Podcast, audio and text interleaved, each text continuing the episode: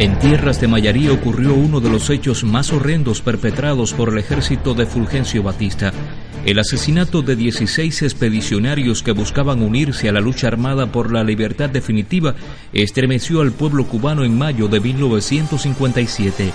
Esta es la historia tras las huellas del Corintia. En la mañana del 28 de mayo, en las cercanías de un lugar conocido como Monte Santo, el grupo de los expedicionarios del Corintia fue localizado por las tropas de Batista. La orden fue tajante, rendidos no, muertos. Mientras se realizaban el traslado, la radio transmitía la noticia de la muerte en combate de los expedicionarios del Corintia. Así los revolucionarios se enteraron de cuál sería su verdadero destino. Chirino y sus voluntarios no caminaron mucho para cometer el asesinato.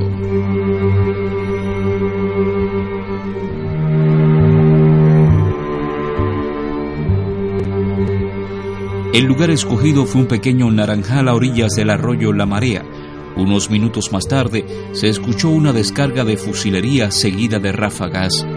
Ese mismo día, unas pocas horas antes, el ejército rebelde ponía en libertad a 19 soldados del régimen, hechos prisioneros tras la rendición del cuartel de Lubero. El capitán Pablo Cárdenas Taylor, por orden del coronel Cowley, asesinó a los combatientes prisioneros. Este hecho estremeció al pueblo de Cuba.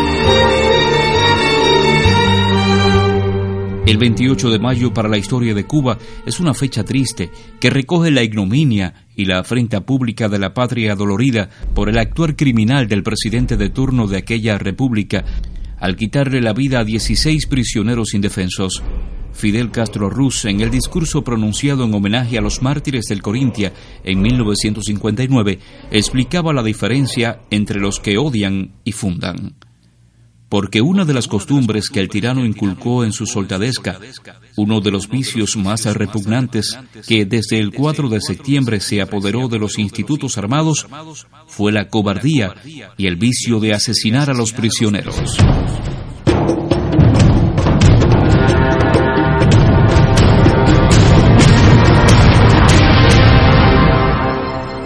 Fidel, al referirse a la expedición del Corintia, afirmó, y aquel desembarco fue para nosotros, que en aquel instante éramos un grupo muy reducido de hombres, un motivo de aliento y un motivo de agradecimiento por lo que implicaba de solidaridad con los que estábamos combatiendo en Cuba desde hacía varios meses.